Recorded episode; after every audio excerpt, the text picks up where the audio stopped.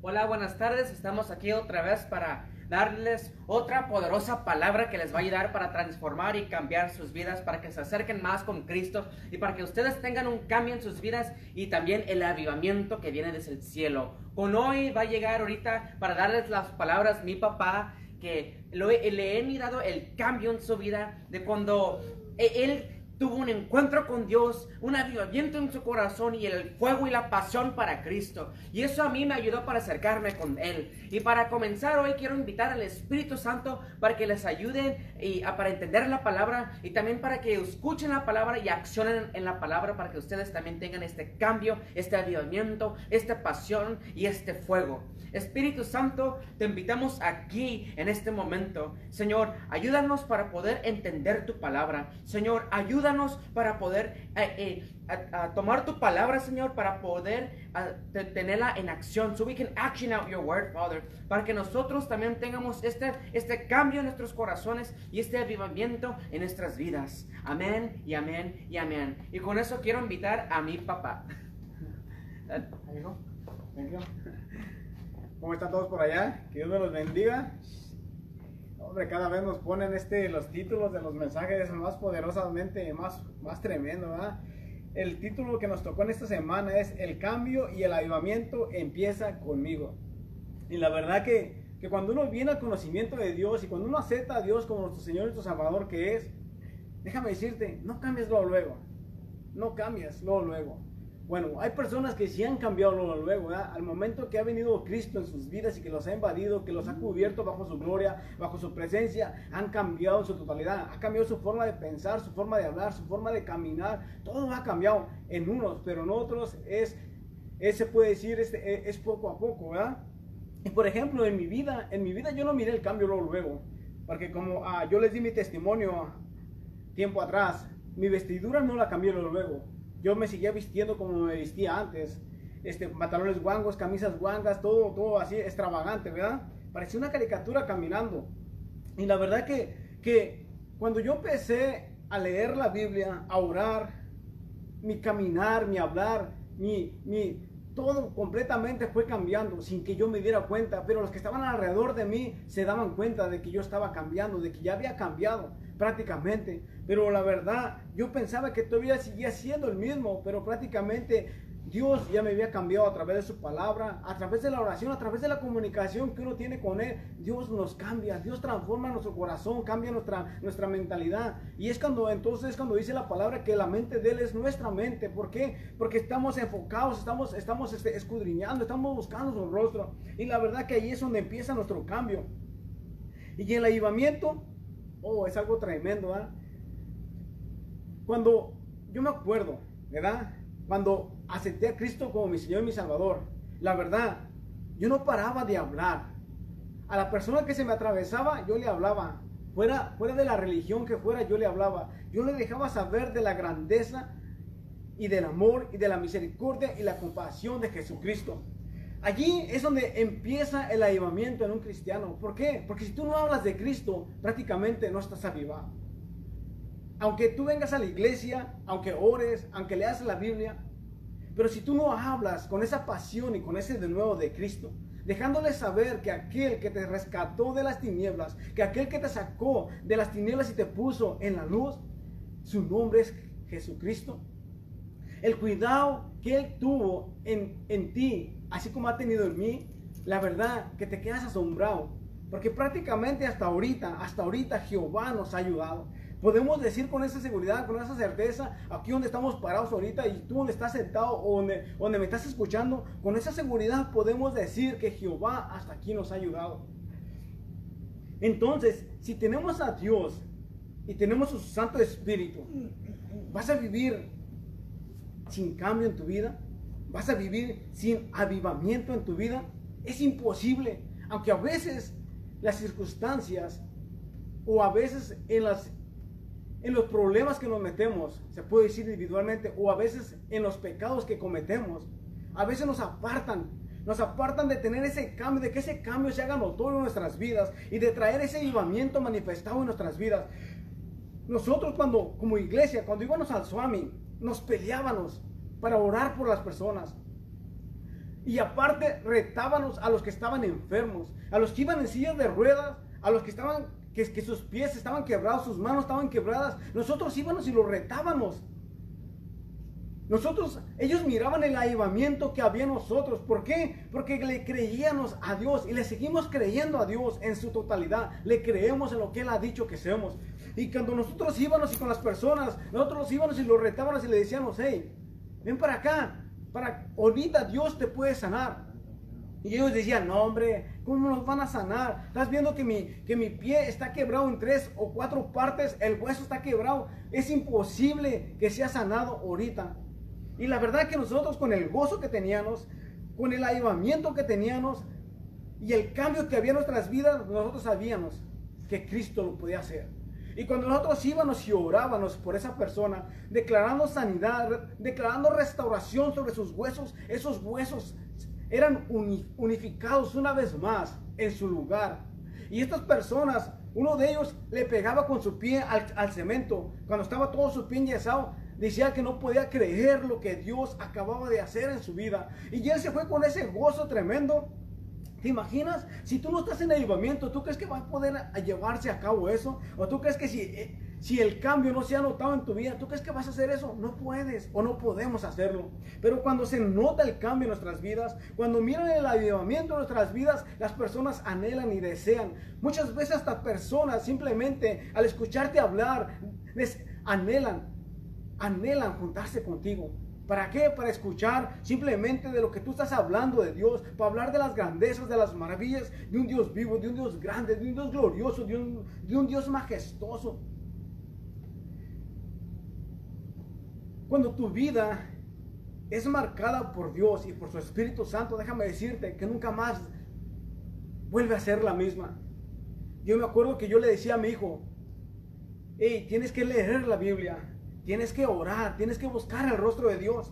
Y él me, él me, contestaba para atrás y él me decía, yo no quiero nada con este, con este Dios, o sea, con mi Dios, o sea, con Jesucristo. Y él me decía, yo no quiero nada con ese Dios, no quiero nada con la iglesia, no quiero saber nada. Y es más, me decía a mí, es más, a ti te odio, me decía. Y cuando él me decía eso, yo en vez de, gritarle o enojarme con él, yo, yo lo que le decía a él, yo te amo, porque en lo que dice la Biblia que el amor va a permanecer para siempre, por lo tanto yo te amo. Esas palabras, y cuando él me miraba así como él dijo, cuando él me miraba leer, orar, todo eso a él, a él, lo, a él lo impactó mucho. ¿Por qué? Porque él miró el cambio en mi vida. Yo sin darme cuenta, sin mirar mi cambio, yo no sabía todavía en esa totalidad que había cambiado, pero mi hijo ya había mirado ese cambio. Y por ejemplo, alrededor de ti hay muchos ojos que te están mirando. Hay muchas personas que te están mirando.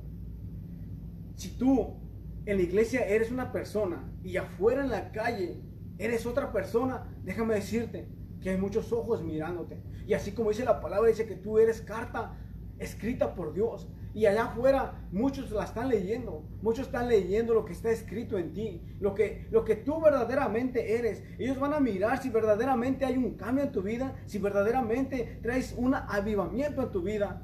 Ellos claramente van a poder mirar eso. El avivamiento es cuando el Espíritu Santo viene a tu vida y te rescata del pecado y de la muerte es cuando puede haber un, un avivamiento en su totalidad sobre tu vida. Y déjame decirte que cuando el Espíritu Santo viene sobre una persona, esa persona nunca más vuelve a ser la misma. Aunque esa persona trate de, de negar a Cristo, aunque trate de hacer cosas las cuales a Dios no le agradan, esa persona no vuelve a ser la misma. ¿Por qué? Porque ha sido sellada, ha sido apartada para el uso del Maestro. Y por, por más que quiera correr, por más que quiera esconderse, no va a poder.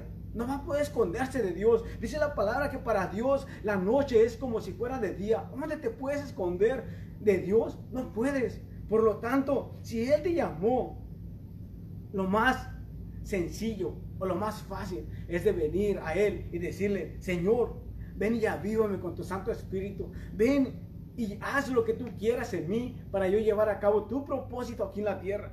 Y la verdad que cuando uno hace eso, la vida le es más fácil los problemas que se, que se, que se han levantado o que se van a levantar o que tú mismo provocaste, déjame decirte que Dios te va a dar la solución para pasarlo. No puede venir más algo más grande a tu vida que tú no puedas soportarlo. Muchas veces cuando uno está en una circunstancia donde uno piensa que, que lo que uno está en uno o lo que ha venido sobre uno es algo imposible para pasar, déjame decirte que en Cristo está bien facilito pasar. Pero cuando estás en esa circunstancia, te olvidas hasta de Cristo, te olvidas de aquel que te rescató, te olvidas de aquel que te libertó del pecado, te olvidas de aquel que te, que te, que te trajo la familia, aquel que te dijo, hey, tú eres mi hijo, te olvidas. Pero déjame decirte que Él no se olvida. Él, él en su palabra dice que Él nunca te dejará, nunca te desamparará. Y Él estará contigo hasta el fin del mundo. Y aún si te fuera poco, dice que aún después de muerto, dice que Jehová, Él te guiará. Él guiará tus, tus pasos aún después de muerto. ¿Te imaginas? Este Dios grande, este Dios glorioso, este Dios majestuoso que le servimos. Es un Dios grande de misericordia y de amor. Por eso, por esto no, todavía no ha venido Jesucristo porque tiene misericordia hacia nosotros. Si Jesucristo viniera ahorita, déjame decirte que muchos, muchos de los que están en la iglesia, si Jesucristo viniera ahorita, no lo harían. Por eso, por eso mismo Jesucristo tiene misericordia y compasión hacia nosotros. ¿Para qué? Para que nosotros déjenos la vana manera de vivir y nos alínenos y podamos caminar en ese, en ese cambio de nuestras vidas y podamos caminar en ese avivamiento que solamente el Espíritu lo da. A mí me, la verdad que me impresiona cuando, para dar mi, mi testimonio mío, pero la verdad, no me gusta hablar tanto de mí. Cuando hablo de mí es simplemente te doy, doy porciones, te doy porciones de lo que Dios ha hecho, del cambio que Dios ha hecho en mi vida. Y la verdad que los que están alrededor de mí, los que me conocen, ellos te pueden, te pueden decir que prácticamente Dios ha cambiado mi vida. Y aparte que ha cambiado, ha quitado mis tristezas, ha cambiado mi lamento por gozo. Y por eso puedo decirte que ahorita yo puedo tener ese avivamiento en mi corazón, en mi mente, en mi espíritu. ¿Por qué? Porque sé de dónde viene. Sé de dónde viene mi socorro. Dice la palabra que nuestro socorro viene de los cielos. Fíjate. Saulo, antes de ser, de ser convertido al cristianismo, dice, dice la palabra, dice, perseguía yo a este camino hasta la muerte. Él perseguía a los cristianos hasta la muerte. Él pensaba que el ser cristiano estaba fuera de la ley. Él pensaba que los que eran los cristianos eran los herejes, éramos, éramos una, una secta apartada. Y por eso él se levantaba con ese celo para que él quería exterminar a todos los cristianos. Y dice, prendiendo y entregando en cárceles a hombres y mujeres. Él no le importaba el género, no le importaba si eran, si eran pequeños, si eran grandes, él los entregaba. Dice, lo cual también hice en Jerusalén. Yo encerré en cárceles a muchos de los santos, habiendo yo recibido poderes de los principales sacerdotes. Cuando los mataron, yo di mi voto. Imagínate, Pablo en aquel tiempo era Saulo. Saulo estaba parado allí cuando estaban matando a los cristianos. Él, él, él, daba el voto, él, les decía, hey, está bien, háganlo. Cuando mataron a, a Esteban, el primer mártir, es la verdad que se podía mirar el cambio en su vida, se podía mirar el avivamiento en su vida, aún cuando estaba siendo apedreado. Él decía a Dios, decía, Padre, no les tomes en cuenta su pecado. Ahora, el, otra persona que lo dijo fue Jesucristo. Pero aquí Esteban estaba clamando, estaba diciendo, Padre, no tomes en cuenta sus pecados. Y dice que cuando Esteban estaba a punto de morir, dice que él alzó los ojos al cielo y miró los cielos abiertos. ¿Te imaginas? ¿Te imaginas el avivamiento que él tenía? ¿Te imaginas el cambio que tenía en su vida? Para que él mirara los cielos abiertos, aun cuando estaba siendo apedreado. Y Saulo ahí estaba, él estaba pendiente en ese momento para que también mataran a Esteban. Él, él estuvo frente cuando mataron a muchos de los cristianos. Muchas veces va a decir uno, pero ¿cómo esta persona, Dios tuvo misericordia o compasión de Saulo? ¿Sabes por qué tuvo misericordia y compasión Dios de Saulo? Porque le era, le era y le es un instrumento poderoso en sus manos de Dios. Así como tú y yo, hasta ahorita estamos vivos simplemente por la misericordia de Dios y por su compasión. Y por eso anhelamos más, más su Espíritu Santo y, y que traiga ese llevamiento sobre nuestras vidas. Y muchas veces castigándolos en todas las sinagogas, los forcé a blasfemar. Oíste lo que dijo Pablo, eh, Saulo de Tarso. Los forzó a negar a Cristo. Pero te puedo asegurar que muchos de ellos no negaron a Cristo. Entregaron sus vidas por lo que estaba sucediendo en ese, en ese momento.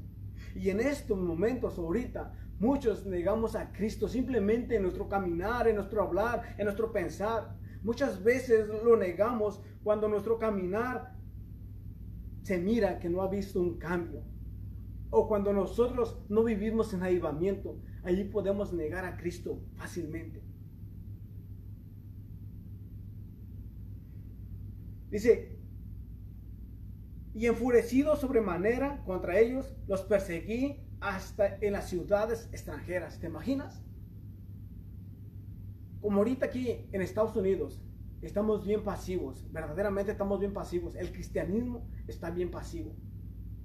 Pero en otros países, déjame decirte que muchos de los cristianos, sus vidas corren peligro. Y muchos les han cortado la cabeza. Muchos los han descuartizado por no negar a Cristo. ¿Te imaginas la vida de Saulo? ¿Cómo era?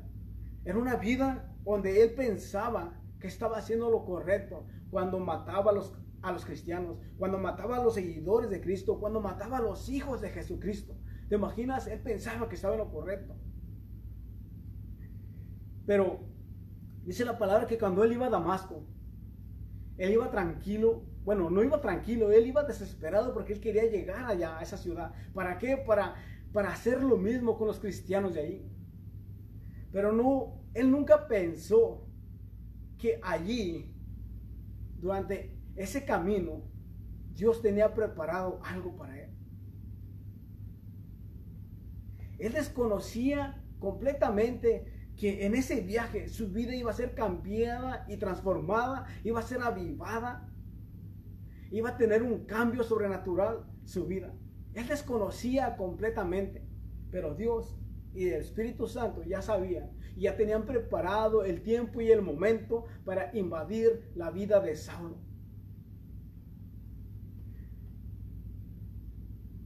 Y es igual en tu vida y en la mía. Ya Dios tiene preparado el momento adecuado. Y hoy es el momento adecuado. Hoy es el momento adecuado para que Dios venga e invada tu vida, tu mente, tu corazón y avive, avive los dones que han sido puestos dentro de ti. Y que se pueda notar ese cambio en tu vida. Que cuando tú hables sea el gobierno y el reino de Dios invadiendo las vidas. Y que cuando tú hables seas tú libertando, sanando y restaurando las vidas. Dice, y mientras viajaba cerca de Damasco, dice, de repente resplandeció a su alrededor una luz del cielo. Al caer a tierra, dice, oyó una voz que, que le decía, Saulo, Saulo, ¿por qué me persigues? ¿Quién eres, Señor? Él preguntó, ¿quién eres, Señor? Y Jesús le dijo, yo soy Jesús a quien tú persigues. ¿Te imaginas? Él persiguiendo a Jesús. Y Jesús lo encontró en su misericordia, y su compasión. Y lo invadió bajo su gloria, bajo su presencia. Saulo no pidió ser invadido bajo su gloria. Saulo nunca le pidió a Dios que, que Dios lo invadiera con su Espíritu Santo. Pero aún Dios en su misericordia, y su compasión y porque era un instrumento poderoso en sus manos, Dios lo hizo. Cuanto más aquel que clamare, cuanto más aquel que rogare al Padre para que su Espíritu Santo sea, que sea, invada el corazón y la mente. ¿Te imaginas? Cuando yo estaba mirando todo esto, la verdad yo estaba asombrado. Estaba asombrado de cómo Dios tiene cuidado de los instrumentos que ha escogido. Y Dios ha dicho que en iglesia el poder del Evangelio Dios tiene preparado muchos instrumentos y esos instrumentos están alrededor del mundo, se puede decir. Y esos instrumentos ya han sido preparados y escogidos para este tiempo. Y Dios los está llamando. Dios los está llamando para que vengan a su casa para alabar, exaltar y engrandecer y glorificar el nombre de Dios. Así como Saulo, antes él perseguía a los cristianos para matarlos, para desterrarlos, para eliminar el nombre de los cristianos o para eliminar el nombre de Jesucristo. Pero ahora, cuando él tuvo ese encuentro con Dios, donde su vida fue cambiada y marcada y transformada con el poder del Espíritu Santo, fue todo lo contrario. Empezó a dar vida, empezó a animar, a exhortar, aun cuando él estaba en cárceles, aun cuando él estaba que había sido apedreado, que había sido azotado, estaba escribiendo cartas, exhortando a la iglesia, dejándole saber que en Cristo se podía llevar a cabo todo. Pablo escribió 13 de las cartas del Nuevo Testamento, que Romanos, 1 y 2 Corintios, Gálatas, Efesios, Filipenses, Colosenses, 1 y 2 de Tesalonicenses, Timoteo, 1 y 2 Timoteo, Tito y Filimón. Y en todas esas cartas que él escribió, habla del amor, de la misericordia y de la compasión de Dios que tiene a tu vida. Teniendo ese avivamiento en nuestras vidas, ¿tú crees que vas a parar de hablar? ¿Tú crees que vas a parar de llevar a cabo los propósitos de Dios en tu vida? Es imposible. Cuando, cuando Pablo empezó a ministrar los hermanos, los cristianos, le tenían miedo. Aun cuando, cuando le Dios, le, Dios le dijo a Ananías que fuera a orar por, por Pablo, Ananías tenía miedo de ir. ¿Te imaginas? Le dijo, ¿estás, Señor, ¿estás seguro que quieres que vaya a, orar por, por él? Si Él es el que está persiguiéndonos, Él es el que nos los quiere terminar y tú quieres que vaya a orar por Él. Y Dios le dijo, oye, es necesario que vayas, porque instrumento poderoso me es en mis manos. Y si tú ahorita estás vivo, déjame decirte que Dios te ha guardado. ¿Por qué? Porque es un instrumento poderoso en sus manos. Y tú puedes, a lo mejor tú puedes traer ese avivamiento en tu, en tu casa, tú puedes traer ese avivamiento en tu iglesia, en tu ciudad, o tú puedes traer ese avivamiento donde quiera que te, que te encuentras. Esa es la diferencia de estar avivado y no estar avivado. ¿Qué es la diferencia? El estar avivado es resucitar de los muertos. Y cuando tú no estás avivado, quiere decir que estás muerto prácticamente. En Salmos 85, 6 nos dice, no volverás a darnos vida para que tu pueblo se regocije en ti. Tú y yo somos pueblo de Dios. Y en esta hora yo declaro esta palabra sobre ti. ¿Para qué? Para que Dios te traiga vida una vez más y perdone tus pecados y te levante de entre los muertos. Porque dice la palabra que si estamos muertos en el infierno, no podemos adorar, alabar, exaltar y engrandecer el nombre de Dios. Pero aquí en la tierra sí podemos. Aquí en la tierra podemos declarar la grandeza del nombre de Jesucristo. Podemos declarar de aquel que nos ha libertado, de aquel que nos ha sanado, de aquel que ha cambiado nuestra mentalidad, que ha transformado nuestro corazón a través de su palabra y a través de la comunicación con Él. Dice, oh Jehová, he oído tu palabra y temí Oh Jehová, aviva tu obra en medio de los tiempos. En estos tiempos sabemos que son malos. Aún en la pandemia, en todo lo que hay, Dios puede avivar nuestros tiempos. Y si su palabra dice que Él puede avivar nuestros tiempos ahorita, entonces tenemos que correr a Él y decirle, Señor, aviva avívanos en estos tiempos. Dice, en medio de los tiempos haz conocer tu amor, tu misericordia, tu compasión. Y acuérdate de tu misericordia, Señor. ¿Tú crees que Dios no se acuerda de su misericordia? De cómo era Saulo y cómo era Pablo y acá. Si fuera un Dios se puede decir, vengativo, hubiera destruido a Saulo y hubiera levantado un instrumento que nunca, que nunca hubiera perseguido a los cristianos, que nunca hubiera matado, que nunca hubiera, hubiera dado consentimiento para todas las cosas que hizo.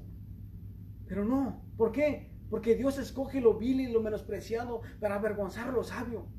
Y nosotros también éramos parte de eso. Nosotros en otro tiempo también nuestro caminar no era agradable delante de los ojos de Dios. Y Dios dice, dice la palabra que Él se inclinó y, se, dobló su manga y puso su mano en el lodo sarnagoso y nos sacó y nos puso sobre la roca. Y la roca es su Hijo Jesucristo. ¿Te imaginas? aunque nuestro corazón desfallezca, dice la palabra, tenemos que clamar. ¿Para qué? Para que Dios nos, nos, levante y nos ponga en la roca. Y la roca es su Hijo Jesucristo. ¿Tú crees que si estás fundado sobre la roca, tu vida no se va a notar el cambio? ¿Tú crees que no vas a tener avivamiento si estás fundado sobre la roca? ¿Tú crees que no? Se va, a mirar a lejos el cambio y ese avivamiento. Y Dios quiere hacerlo en esta hora, en este momento, en tu vida. Dice en Jeremías 31, 31, 33. Pero este es el pacto que haré con la casa de Israel. Después de aquellos días, dice Jehová, daré mi ley en su mente y le escribiré en su corazón y yo seré para ellos por Dios y ellos me serán por pueblo. ¿Te imaginas? Aquí Dios te está dejando saber que su ley ya la escribió en tu mente y en tu corazón. Y aparte, Él tiene ese cuidado sobre tu vida. Si Dios tiene ese cuidado sobre tu vida, ¿tú crees que hay algo que se pueda levantar en contra de ti? No hay nada que se pueda levantar en contra de ti. Acuérdate, acuérdate de las, de las profecías que te fueron dadas. Acuérdate y dile al Espíritu Santo que te traiga memoria para que te levantes y empieces a pelear por lo que Dios ya ha prometido sobre tu vida. Con todo yo me alegraré en Jehová y me gozaré en el Dios de mi salvación. Simplemente porque seamos salvos, se tiene que notar esa, esa alegría en nuestras vidas, se tiene que notar ese avivamiento sobre nuestras vidas y se tiene que notar ese cambio en nuestras vidas. ¿Por qué? Porque nuestro precio que fue pagado no fue pagado con oro ni con plata fue pagado con la sangre preciosa de Jesucristo. Y déjame decirte que la sangre de Jesús tiene poder para, para limpiar tu mente, tiene poder para librarte de la, de la esclavitud, tiene poder para librarte del pecado, tiene poder para limpiar tu vida, tu mente tu corazón y para darte un nuevo comienzo. La sangre de Jesucristo, cuando los demonios oyen la sangre de Jesucristo, salen, salen huyendo. ¿Te imaginas? Simplemente con la sangre de Jesucristo. Esa sangre preciosa es la que nos cubre. Esa sangre preciosa es la que nos da la entrada delante del trono de gracia. ¿Para qué? Para clamar, Abba Padre. Y en estos momentos, la verdad, simplemente dejo saber que en Cristo está nuestro cambio y está nuestro avivamiento. Y como dice el, el título, empieza con nosotros. Si tú no cambias, no esperes que los que están alrededor de ti cambien. Hoy Dios quiere hacer cosas grandes sobre tu vida. Hoy Dios quiere, quiere libertarte, quiere sanarte, quiere restaurar tu vida. Si tú te pones a cuentas con Dios, Él borra tus pecados. Y dice la palabra que no nomás los borra, sino los echa al fondo del mar, donde tú no puedas ir a sacarlos más. Son esta hora si tú no conoces a Cristo como tu Señor y tu Salvador, déjame decirte que hoy es el momento para que lo aceptes como tu Señor y tu Salvador. Porque solamente Él te va a poder traer ese cambio a tu vida. Solamente va a poder traer ese avivamiento sobre tu vida cuando seas verdaderamente libre. Porque dice la palabra que al que el Hijo libertare será verdaderamente libre. Y por lo tanto, si Jesús, su Hijo, nos ha libertado, no hay nada que nos pueda poner en esclavitud una vez más. Así es que, si no has aceptado a Cristo en tu corazón, y aún si te has alejado, si le has dado la espalda, en esta hora yo te quiero pedir que ores conmigo esta oración, para reconciliarte y para entregar tu vida a Él una vez más. Padre Santo, en esta hora, Yo reconozco que he pecado en contra de ti y sé que mis pecados están delante de ti en esta hora, Padre precioso. Yo te acepto como mi Señor y como mi Salvador que eres. Te ruego que escribas mi nombre en el libro de la vida. Y si tú se te alejates en esta hora, mi Señor, vuélveme una vez más a ti y no quites de mí tu Santo Espíritu y que un Espíritu noble me sustente y que sea tu Espíritu Santo guiándome en todo tiempo. Yo sé que Dios en esta hora está haciendo cosas grandes y maravillosas en tu, en tu vida, en tu mente. Acuérdate, acuérdate cómo hablabas con esa pasión y con ese de nuevo de Cristo cuando nos sentaste. Acuérdate de tu primer amor.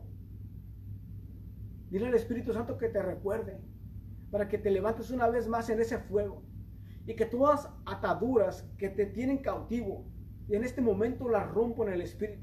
Toda ligadura es removida en esta hora, toda atadura es quitada. Y revierto todo daño en esta hora en el, poder, en el poder del Espíritu Santo y declaro libertad para tu vida en esta hora. Declaro que te levantas en el poder del Espíritu Santo para libertar a aquellos. Y acuérdate, de gracia recibiste, de gracia dar. Esto era todo lo que traigo para ti. Espero que sea de bendición para tu vida. Y voy a decirle a mi hijo que pase. A ver, pásale. Qué poderosa palabra. Algo que, que dijiste era, mm, cuando comenzaste dijiste que no miraste el cambio en ti, pero que yo sí lo noté. Y e, ese, cuando tú comenzaste a hacer ese cambio en tu vida para acercarte más con Dios, para levantarte en la mañana, porque yo sabía que tú estabas cansado, porque llegabas tarde de trabajar, pero te dormías tarde, te levantabas temprano. Y ese cambio que, que miré en ti, eso me ayudó a mí para poder cambiar y acercarme más con Dios.